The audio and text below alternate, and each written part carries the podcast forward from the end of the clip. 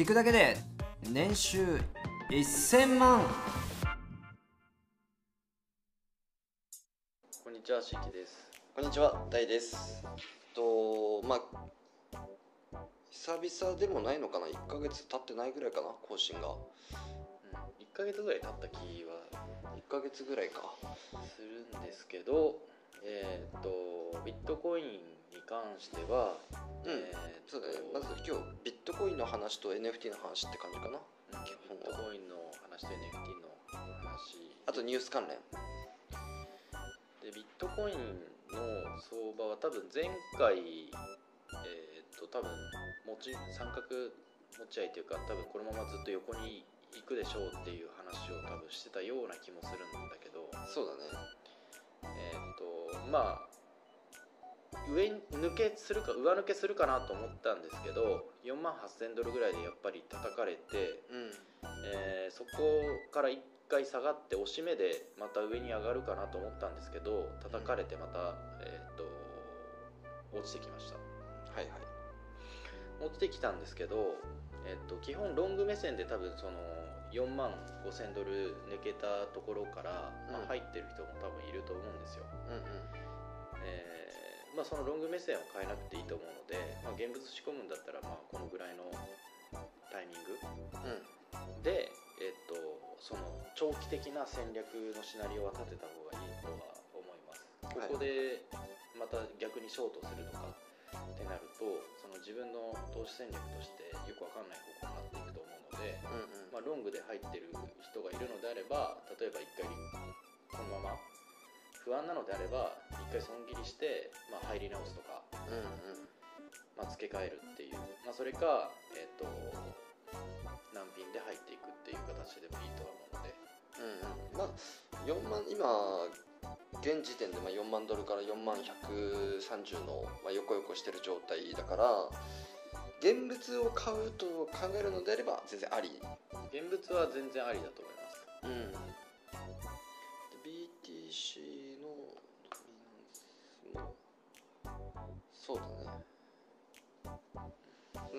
じゃないので、まあ、現物買っておけば長期目線でいけばまあ確実に上には行くでしょうと。ただまあもう一段の下落はもしかしたらあるかもしれないけど、まあ、どっちかといえばまた4万ドルから4万5千ドルの間ぐらいまでは、まあ、動いたりすると思うので4万5千ドル抜けると、えー次4万また8千とかの、えー、と上の壁が出てくるのでそこ抜ければまたこのトレンド転換に見えるのかなっていう相場感ですねこれは。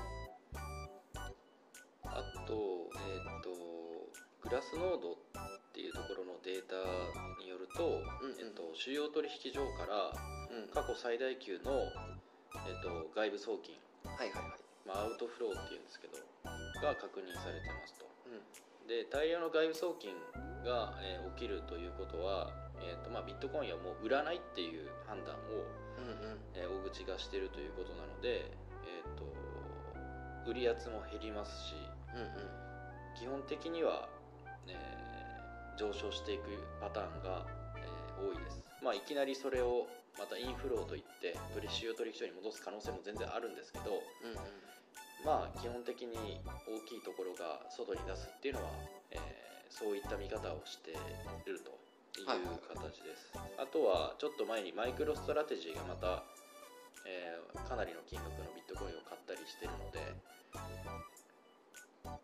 まあ、今後数ヶ月とかは、まあ、上がっていくのかなっていうふうには一応見てはいますちょっと遅かったよね。春先。だから俺的に123月ぐらいで下落が続いてから4月からまあ上昇相場に入るかなと思ったらうん。また W 形成して W 否定からの下落になっちゃったから、まあでも5月ぐらいからなのかなっていう目線ではいる。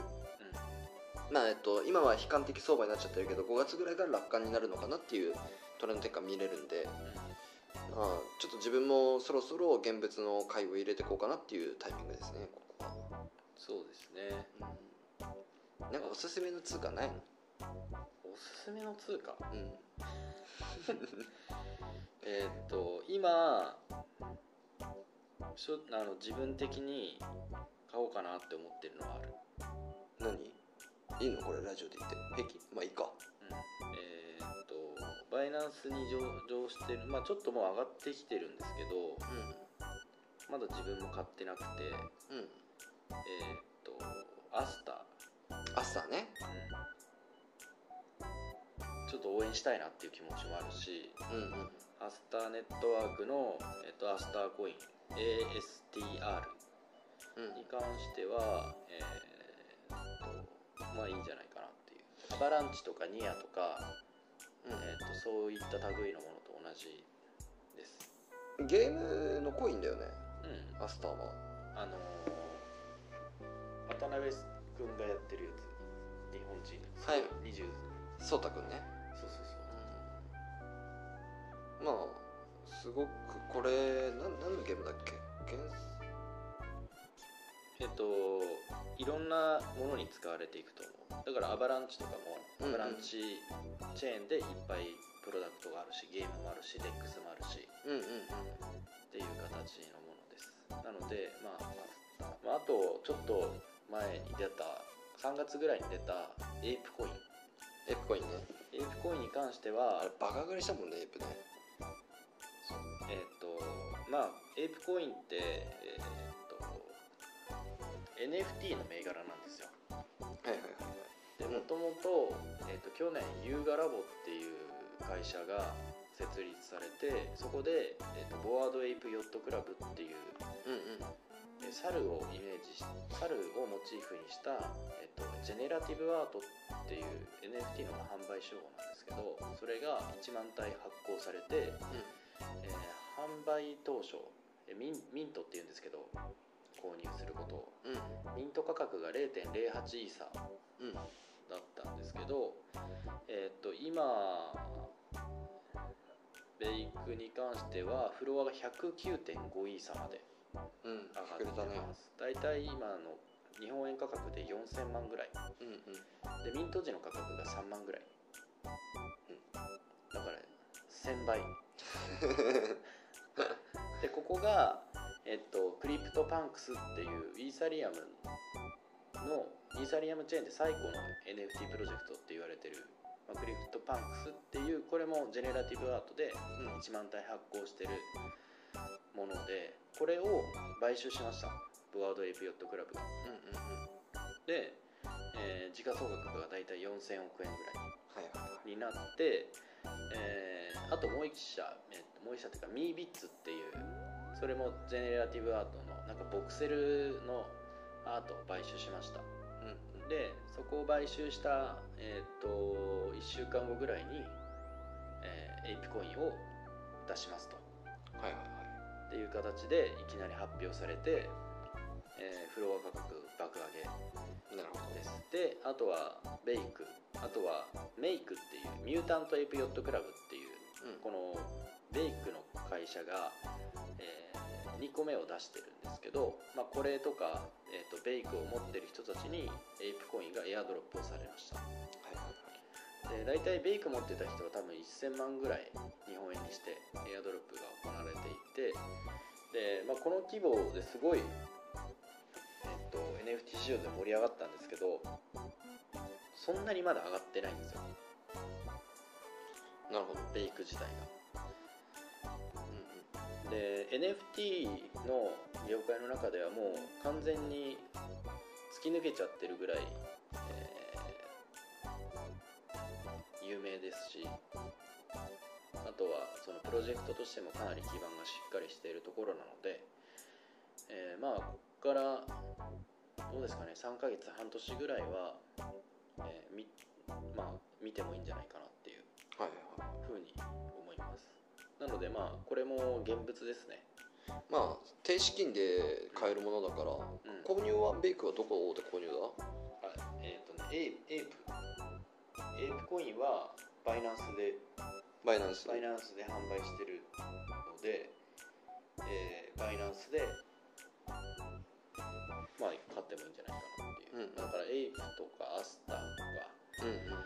あとは、えっと、ゲーム系の銘柄で、えっと、そろそろ、えー出るのがサイボールっていううゲームが、サッカーのゲームがあって。うんうん。それが、えっとまあ、バイナンスの、えっと NFT のローンチパッドみたいなキャラクターの販売を去年行っててうん。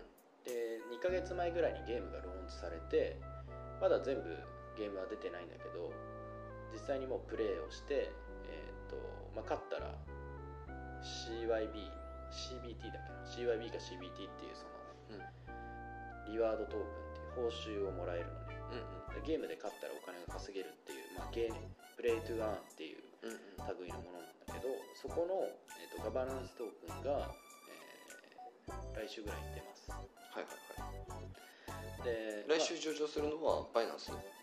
まだ決まってない。上場先見て？いきなり多分そう。うん。いきなり出るからそういうのって。じゃあツイッター注目だね。うん。まあだ多分バイナンスで出るけどね。うんうん。でえっとゲーム系のそういうガバナンストークンで有名なのが、まあ、アクシーインフィニティの AXS っていうもの、あと最近、まあ、日本で多分知らない人はいないと思うんだけどステップンっていう、えー靴を電子上の靴を買って走ったり歩いたりすると、えートークンがもらえるっていう。GPS 追跡でウォークトークが。ウォークトゥアンっていう 謎のコインが出て。うん。これはもう完全にポンジスキームだと思って入らなかったんですけどこれが大体、えっと、3ヶ月で300倍ぐらいになりました、なったね。はい、で、まあこういうケースがあるのでポンジかと思ったんだけどとかお それじゃ思うよね最初はね。そう。そうなんですよ。うん。だから、えっと、そういうなんとかトゥーアン系の、えー案件でまあユーザーがしっかり入ってるのが分かればガバナンストークンを購入して23ヶ月で利確するっていう、うん。まあ、こういうパターンはすごい確立されてきたのかなっていう。そうだね。もう実際にあのアーンはしなくていいんですよ。うんうん。ゲームとかそういうのはもうあの回収先に入ってる人からできていくのでうんうん。やっぱり後乗りしていく人で、えー、と日々、えーゲームしたり歩いたりして稼ぐってなるとやっぱり3ヶ月4ヶ月ぐらい、えー投資金の回収までにかかるのでうん。であればガバナンストークンを買って普通に、え23ヶ月持っておいてその価格の上昇の利確っていうか利益を取った方が、まあ、効率もいいんじゃないかなっていう風な結論に今至ってるので、うんうん。まあ、それでいいのかなっていう。まあ全然いいでしょ。だって普通にそれだけでも何倍かになればね。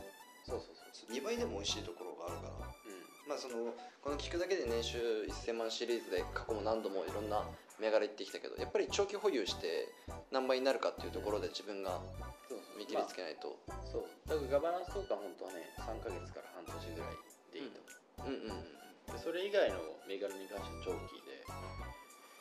AP コインに関してもまあ今買って3ヶ月から半年ぐらいでいいと思います。うんあとはまあ NFT 関連の銘柄っていうか NFT がやっぱりまた盛り上がってきていて、うん、と昔ってそのトークンガバナンストークンでの資金調達、まあ、ICO とか IO っていうのがすごい流行ってたんですけどうん。最近はこの NFT から資金調達をしていくっていうプロジェクトがすごい多くなってきていて、うん。うん。まあ、ユーザーも集めやすいしあとは実際にユーザーが、まあ、トークンっていう形で、まあ、NFT を持ってるので、えっと、ファン化しやすいんですよ。はいはい。でプラス、えっとそのユーザーたちと一緒にビジネスをこう構築していくっていう側面が、まあ、すごいいいなとは思ってるんですけど昔の ICO とか IEO で買ったトークンって実際にトークンを買った人たちってただ待ってるだけで、うん。特になんかしないしないわけで。まあそうだロック期間もついちゃうからねそう。昔だからただ値上がりを待ってるだけなんですよ。でそれってプロジェクトからしたらうんどっちかっていうとただのまあ変な話お荷物っていうか 考えていや広報活動とかを、まあねしてくれるわけじゃないかそうらね。そうそうだからそれをしやすいのが NFT のこの新しいやり方だなっていうのは、うん。えーあって。なので NFT 関係の銘柄で、えー、と ICO みたいなのが今頻繁に行われてるんですけどまあ、そういうのを、えーに注目して NFT を買っていくっていうのも全然ありかなと思います。はいはい。でただ海外の案件ばっかりなので必ず買えるっていうわけじゃないんですよ。うん。実際そのホワイトリストっていうものを手に入れないとあの購入することもできないし、うん。えー、とじゃあホワイトリストどうやって手に入れるのかって言ったら、まあ、英語を理解してツイッターに貼り付いてないとちょっと取れないみたいな、うんうんまあ、とこもあるんですけど、うん。うんえーまあ、このふ例えばオープンチャットのフクロウとかがうんすごい規模、もう本当1000人とか1万人の規模になってきたら、えー、と海外のプロジェクトに営業してホワイトリストを取ってくることも可能だもんね。可能になるので、まあ、そういうところを、えー、と目指していければいいのかなっていうふうには、えー思ってます、はいはい。まあ、あとは、まあ、お金をすごい持ってる方とかであればこのベイク、まあ、うん。4000万ぐらいしますけど、まあ、持っといても全然いいのかなっていうふうには思ってます。はいはい。このベイクを持っていることによって、えっと、ホワイトリストもらえたりもします、うーん。そうなんだ。うん、あのベイクホルダーにホワイトリストを渡しますとかっていうのもあるし。うん。あとはえっと小豆とか、うん。えークローン X うん。これ NFT ね。NFT ここら辺はすごい今まあ知ってる人はすごい多いと思います。あとドゥードゥルズとか。うんここら辺は結構有名でえっ、とあとそうですね。まあベイクが AP コイン出してきたので、まあ、それぞれそのロードマップは全然違うんですけどまあ業界のトップがこういう動きをしてくると他もやっぱり追随してくるっていうのが、えー定説なのでうん。まあ注目してもいいかなって。お金がある人は、えー、と有名な NFT っていうのは、まあ、持っててもそんなにいきなりそのコイン普通のコインみたいに下がるわけじゃないんで、うんうん。まあそうだね。うん。そりゃそうだ。全然ありだとは思いますね。はい。まあ日本でもまあそういう活動もどんどんどんどん行われていくと思うし。うん、日本だと、えっと、ジェネラティブアートで今一番成功してるのが新生ギャルバースっていううん。これ昨日、えーミントされてうん。でなんと世界一位になりましたすごいよね。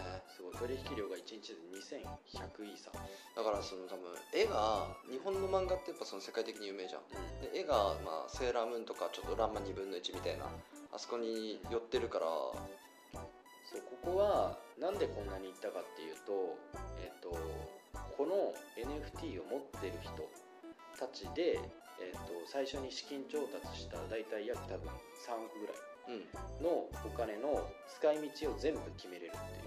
はいはいはいだから株主みたいな感じの権利がユーティリティとしてついてるので、うんうん。えー、と何かにお金を使う時にえー3分の2の、えー賛成がないと使えないっていうもう完全にすごいプロジェクトに対して透明性を持たせてるので多分こんだけ上がったっていう。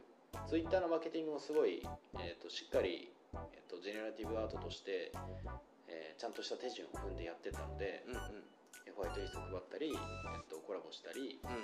ディスコードの運営をしたりうんうん。っていうのをちゃんとやってたのでまあえっ、と売れるっていうのは分かってるんですけど最近のそのジェネラティブアートの海外の、えー、と流れだと大体5000体で0.05から0.06イーサぐらいっていうのがアベレージの相場で。それでも例えば5万フォロワーとか言ってても売れ残っちゃってるところとかもあったりして実は。うんうんうん。それは、えっと、発表してるそのロードマップが弱かったりユーティリティっていうその特典うん。ホルダーがに与えられる特典がすごい弱かったりするんで、まあそういうところをあのリサーチして見極めることでどういうのが上がっていくかっていうのはちょっと、まあ、分かってくるんですけど。はいはいはいそういうところまで見てる人って多分そんなに日本ではいないのかなっていうふうに思うのでなんか日本の NFT 業界ってやっぱり海外から見ると孤立しちゃってるみたいでうんうん。ちょっとい特殊な感じなんでうん。なので、まあ、海外のプロジェクトを、えー見ていた方がいいと思います、はい。はい。まあこの新生ギャルバースっていうのはまあ、今まだ0.54イーサとかなんでフロアプライスが、うんうん。まあ、これはちょっと楽しみですね。うん。で実際 NFT ってやっぱ買ってみないと分かんないと思うんで、まあ1個持っちゃった方がいいよね。一回買って持ってみればなんとなくああってなるし。えっと10今日何日したっけ？15 13日で LINE みんな使ってると思うんだけど LINE の NFT も出て。でなんかその、まあ、吉本とあとパトレイバうんー？うん。の NFT も出てなんかアイコンも LINE のアイコンも NFT 化するらしいから、まあ、Twitter と一緒だよね。そういうところでも触れていく機会はどんどん増えていくのかなっていうのは正直うん。思ってるところです。そうですね。なんで、まあ、ちょっとハードル高いと思うんですけど、えっと、メタマスクを作ってうん。うんメタマスクにイーサ入れてでメタマスク上のブラウザからオープンシーをつないで。うんでオープンシー上で、えーとまあ、イーサが入ってればそのまま NFT 買うことができるので。うん。うんまあ意外にやってみればね、うん。簡単だから。いや買っちゃったら多分ハマっちゃうと思うんだよね。でもなんか LINE のやつ買ったんでしょ？あのあ LINE は普通にただ、えー、とイーサを数年前にあそうなんだ。それが増えてたみたいな。それ増えてたっていうただ LINEPay ね。PayPay? LINEPay LINEPay LINEPay から LINE はビットマックスっていう取引所やってて LINEPay から LINE のビットマックスに入金することができるんで、うんうん。まあ、例えばビットコインの積み立て投資とかをししたいのであれば LINEPay から入金して例えば1日1000円ずつと買ってみるとか、うん。まあ、そんな感じでいいと思うんでそのみんな結局、まあ、LINE 使ってたり Facebook 使ってたり、まあ、Twitter 使ってたりするけども全部もう今まで仮想通貨はあくまでも仮想だからとか、うん。まあ、危ないって言われてた業界だけど、まあ、そっちの方に全て結局変わってってるから、まあもうそろそろまあ日本でも主流になっていくのが、まあ、仮想通貨決済主流になっていくと思うし、まあ、海外も全然できるから日本だとまだ大きな家電製品のうん。会社だったりとかしかできないからね、まあ、やってるとこあるけど。まあデジタル円が多分出てくるんでそのうち、うん。まあ、そこができたら、まあ、チェンジしてエクスチェンジして、まあ、買っていく NFT も多分もっと簡略化して買えるようにはなっていくと思うからそれだったら今のうちに買っといた方がねその時には多分、そうだね。うん、爆上げ爆上げしてると思うから。でその気をつけてほしいのは、えっと、日本の中での NFT のコマース市場 NF、えっと、LINE とか、うん。えっと、楽天、うん。GMO うん。とかがやってる、えーマーケットプレイス内で販売されてるものに関しては正直買わない方がいいと思います。はい。正直。正直ね。はい。こんなこと言ったら怒られるかもしれないけど、まあまあまあ。はい、じゃあそれが値上がりするってなったら正正直言い過ぎてるけど日本のマーケットでしかないからうん日本語で書いてあるし日本円での表記だしうん。日本の NFT のコレクターが増えない限り結局その自分が買ったものをその値段が上がって誰かが買わない限り次の買い手がいない限りそりゃそうだ。その投資として考えると儲からないわけで。うんうん。で考えるのであればやっぱり世界的に、えー、と市場が開かれてるオープンシーで取引をした方が、えー儲かる可能性は全然あると思いますまあ絵絵を保有してたいとかねもう別にこれ一生売らなくていいとかだったらまあいいと思うけど、まあ、あくまでも投資観点で言えば、まあ、オープンシーの方が全然いいですよと、はい、と思います。はい。もうなんかね今ちょっと喋りながら LINE の NFT 見てたんだけどねひどい。これはまあ結局その NFT 全般そうなんだけどさなんか変な絵でも高くついてたりとかするじゃん。うんまあこれ500円とかでこれ買っていくらになるのってなった時にないくらにもなんないんじゃないかなっていうような販売中のねごめんなさいね。そんなちょっと LINE の関係者の方とか聞いたらふざけんなってなるかもしれないけどまあ率直な感想。うんそうですね、まあ、だからこれが例えば英語とかになってうん。その世界に出ていくのであればいいんですけど普通に LINE の戦略の中でもターゲットとしてる層って日本人しかいないと思うのでうんうん。その中で、と投資って考えるんだったらその中で勝負するしかないんで。うん。その狭いマーケットの中で。うん。って考えるとやっぱり投資としては見れないかなっていう。単純にファンが好きな絵を買うっていうマーケットにしかならないのかなっていうふうに思うので。まあまあ価格も500円1000円だからね。とか日本人しか使ってないし。そうだね。っていうふうに。まあマーケットボリュームを見ればもう本当一目瞭然だとは思う海外に目を向けた方が、えーいいとは思います。はいはい。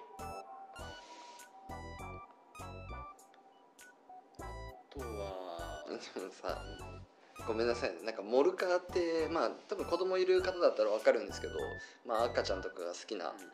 あのなんだろうこう、まあ、ぬいぐるみのやつなんだけどい円で10万円とかするんだよねこ もしかしたらそのなんかユーティリティがついてるかもしれない。れなるほどね。なんかそれを持ってるとなんかもらえるとか。うんうんそういうのがついてるのかもししれない。かもなんか謎に絵じゃなくてこれ写真なんじゃないのこれ。あでも。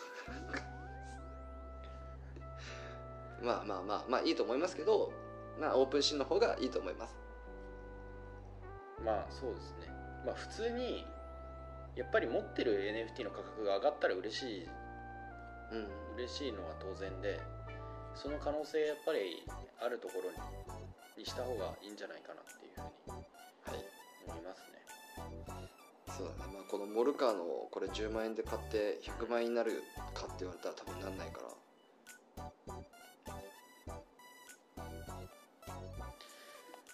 あとはえっ、とニュース的に言うと,、えー、とイーサリアムの POS の移行が22年の後半うんになるみたいです。でも後半っつっても2ヶ月後でしょ。2022年の後半でしょ。まあ、どうせ多分遅れるっていうはいはいふうに思います。その POS っていうのはどういう感じの動きをするやつなの？えっと、今まではビットコインと同じように、えっと、電気代を使って、うん。と、イーサリアムってマイニングプルーフ・オブ・ステークっていう風になってそもそもその機械とかを使わない、えーコンセンサスアルゴリズムに変更になりましたはいはいなので、えっと、他の POS のやつと同じで、えっとまあ、持ってればいいっていううん風な、ま簡単に言うとねそんな感じになってますでそれの移行がいつなんだろうっていう風にまあずっと延期されてて。うんうん。でただこれマイニング業者からするとすごいたまったもんじゃないっていうか。そうそうだよね。マイニングしないって言ってんだからね。そうそうそうそう。なので、まあ、イーサを掘ってるマイニング業者からしたら、まあ、いつなんだっていう、まあ、そろそろ多分切り替えはしてくるとは思うんだけど、ん。そんな感じで、うん。マイニングやってる人に関してはちょっと痛いかなっていうはいはい。ふうに思います。あとはそんなとこですかね。まあ買っといて、まあ、今要は相場分析で言えばビットコインとかそういうところの値動きを見てもまあ現物の買いはまああり。ただ下に行ったらごめんなさいって感じだけどちょっと分かんないから下に行く可能性もあるしでもこっから上に行く可能性もあるから、まあ、ちょっとそこは気になる人はあのオープンチャットの袋に入ってもらって僕が上げてるそのまあ、チャートの分析だったりとか、まあ、あと他のメンバーが上げてる、まあ、分析報告だったりを見てもらった方がいいと思います。なんでまあ、あと Web3 領域の、えー、と価格トークンうん。がそろそろ上がってくるんじゃないかなっていう、えっとファイルコイン、うん。えー ICP うん。あと GRT うん。BAT うん。ENS ここら辺はちょっと時間かかるかもしれないけど業界全体が伸びたら絶対後伸びしてくるんで、まあ、34年ぐらいのスパンで、見ておいて、まあ、だからまあ3年から5年は見ないとねどっちみちあとは、えっと、コインリスト。はいはいはい。コインリスト結構忘れてる人いると思うんですけどえっと、まあ、やっぱり変えたら勝てる可能性が非常に高いのでうん。コインリストはやっといてもいいと思います。はいまあコインリストって何なのかっていうのは分からない人もいると思うから、まあ、簡易的に説明するとこれから、えー出てくる上場するよっていうコインの先に買う場所抽選で。まあ、ICO みたいなうん。感じです。ICO をあのやってるプラットフォームがあって、まあ、過去に一番伸びたのがソラナ。はいはいこれ4万5000パ4万5000パー。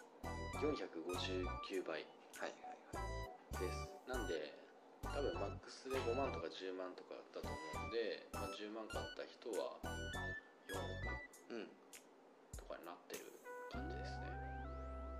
で10万買って4億だったらきいいよね全然ね。大体5万か10万しか買えないんでうん。で、えっと、コインリスト .co っていうのが、えっと、ホームページなんですけどここのトップ画面に今までやったやつが一覧で載ってるんですけど、まあ、勝率9割ぐらいですね。